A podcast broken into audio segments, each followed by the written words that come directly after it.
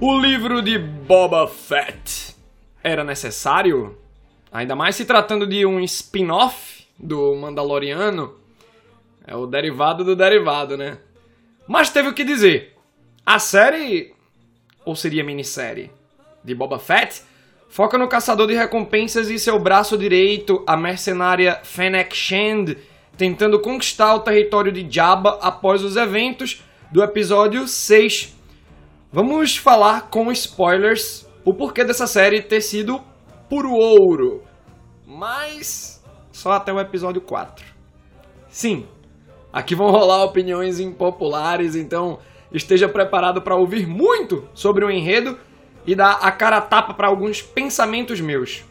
Eu não posso prometer que não vai doer, mas talvez esse décimo episódio do Oden possa transformar algumas ideias que você tem. Simbó! Ative as notificações para não perder os próximos episódios e rode la vinheta.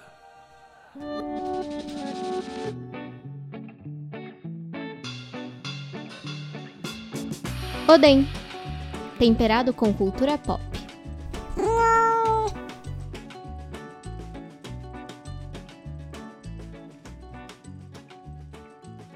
É interessante quando a gente fala da sinopse de Boba Fett no pré-vinheta porque tá lá ele tentando dominar o território de Jabba e. Sim, velho. Mas como é que ele sobreviveu a Sarlacc?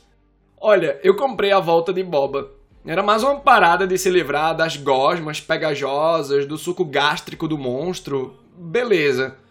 Ainda assim, a narrativa dá um debuff no personagem, que tem a sua armadura roubada pelos Jawas, passa por um período de insolação e ainda é capturado pelo povo da areia. Pior do que voltar de Sarlacc é voltar do povo da areia, velho. Mas aqui a construção da parada é outro nível. Vale uma ressalva.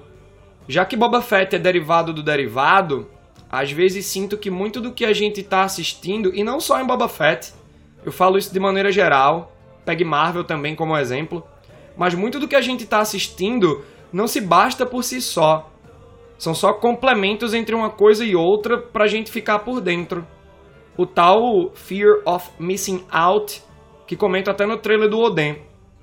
Franquias criam prisões e é louco porque queremos estar encarcerados por nos fazerem achar que aquilo, a prisão, é algo realmente bom. É o cenário ideal. O livro de Boba Fett é uma série que, ao ser anunciada, Achei muito jogada, justamente por parecer um pequeno complemento do cânone de Star Wars. Até porque, qual a pegada de Boba Fett? O hype num personagem que mal fala nos episódios 5 e 6, só porque o visual dele é bacana. Daí eu fui de mente fechada pra série, pensando, esse negócio vai ser ruim. E aí, meus amigos, é que a surpresa acontece. O ritmo pode ser um pouco lento, mas achei mais progressivo do que o Mandaloriano, que tinha vários episódios com a pegada O Monstro da Vez. Além disso, Boba Fett segue duas linhas do tempo, uma com ele já tendo conquistado o palácio de Jabba, em Mos Espa, e a outra mostrando sua transformação enquanto prisioneiro e depois membro do Povo da Areia. Primeiro ponto positivo foi ver Boba Fett ganhando personalidade. E aqui por conta do roteiro, porque o ator realmente não tem muito carisma, não. E, gente, que dentes são aqueles, hein? Eu só lembrei do episódio de Friends que Ross faz clareamento. Mas, voltando. Boba Fett percebe que seu contexto enquanto clone de Jungle Fett, um clone com livre-arbítrio no caso, sim, mas vivendo em caminho, observando o pai indo e voltando de suas missões, o fez trilhar o caminho do caçador de recompensa. E sobreviver após o episódio 6 fez ele nascer de novo, ganhar uma nova chance e olhar para dentro de si. O que é que eu quero fazer? E essa transformação não é do nada, é gradual através da convivência com o povo da areia. Quando se fala nos Tuskens, a gente lembra da agressividade deles no episódio 4, quando Luke e Obi-Wan Kenobi estão indo ali para Mos Eisley. Na captura e subsequente tortura da mãe de Anakin no episódio 2. povo desgraçado, povo cruel, merecem a morte. Mas, véi, aqui a gente entende que eles são tão agressivos por conta de eras sendo oprimidos por comerciantes, como o sindicato Pike aqui. A gente, apesar de não concordar com a agressividade do povo da areia, a gente entende. E a gente também vê os traços culturais, os ritos de passagem, rituais variados como danças, que mostram uma identidade bonita por trás de um povo a priori asqueroso. Boba vê, percebe entende isso tudo quando se vê parte da tribo. Quando percebe ter adquirido uma sensação de unidade, de pertencimento a um grupo, a um povo, que é dizimado pelo tal sindicato Pike, como revelado no season finale. Pensávamos ter sido os motoqueiros lá, mas foram os literalmente cabeça de bagre. Boba Fett, já no presente, quando passa a atender nobres, o convocando para resolver problemas de inadimplência de alguns cidadãos, começa a sacar que os ricos estão oprimindo os pobres e manda o rico em questão lá baixar o preço do imposto e ainda isenta os pobres do imposto do mês.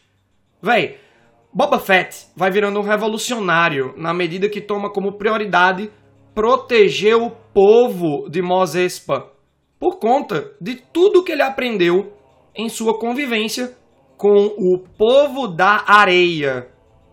Até a maneira como Boba trata Sente, o Wookie, e a progressão na relação dos dois em uma aliança respeitosa é bem trabalhada na série.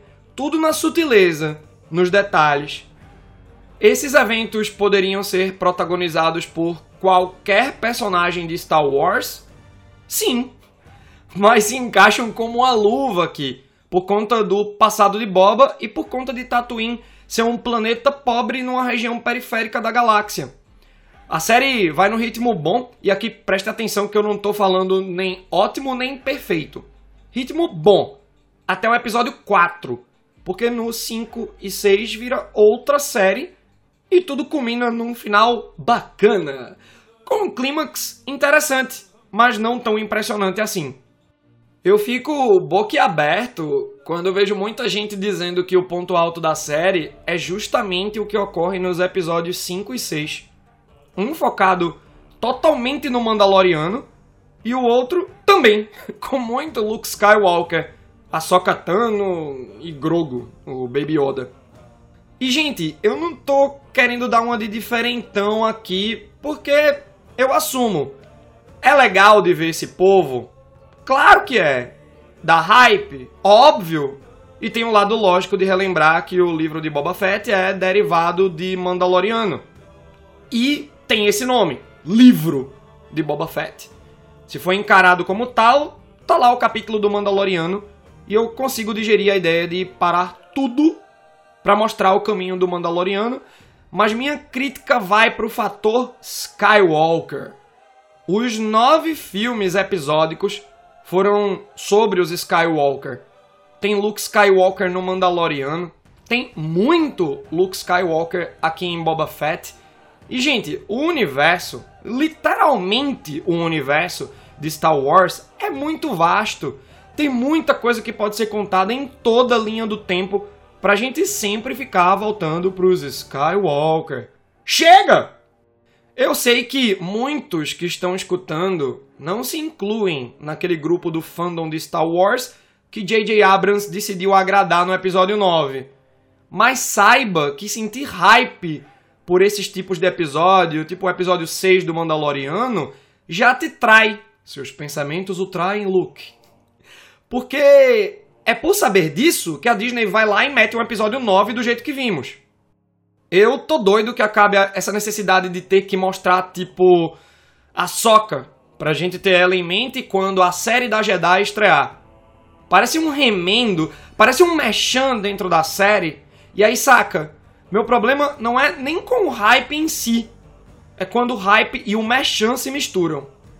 Boba Fett, além de um subtexto poderoso na força, é tecnicamente um colosso. Qualidade de filme o negócio. Assim como o Mandaloriano.